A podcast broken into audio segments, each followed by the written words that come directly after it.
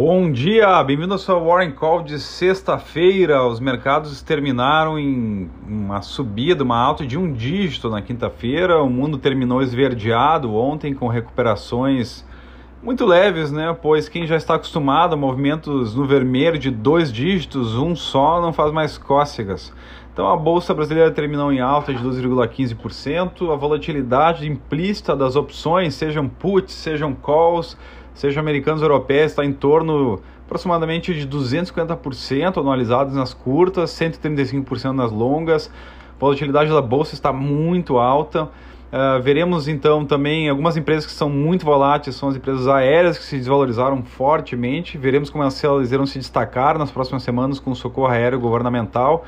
Uh, no caso das bolsas americanas, o S&P 500 terminou em leve, em alta de 0,47%, então um dígito só, né, meio por cento, uh, não faz muita diferença, com, considerando as quedas extremamente verticais que sofremos. Tesla, no entanto, uma ação que voltou com força após diversas quedas velozes.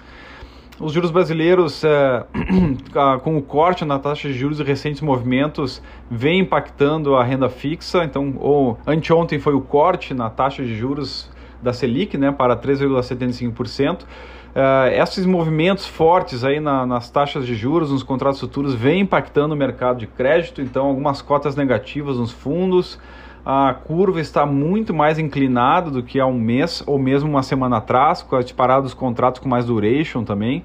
Então você pode ver no gráfico ali uma inclinação muito maior.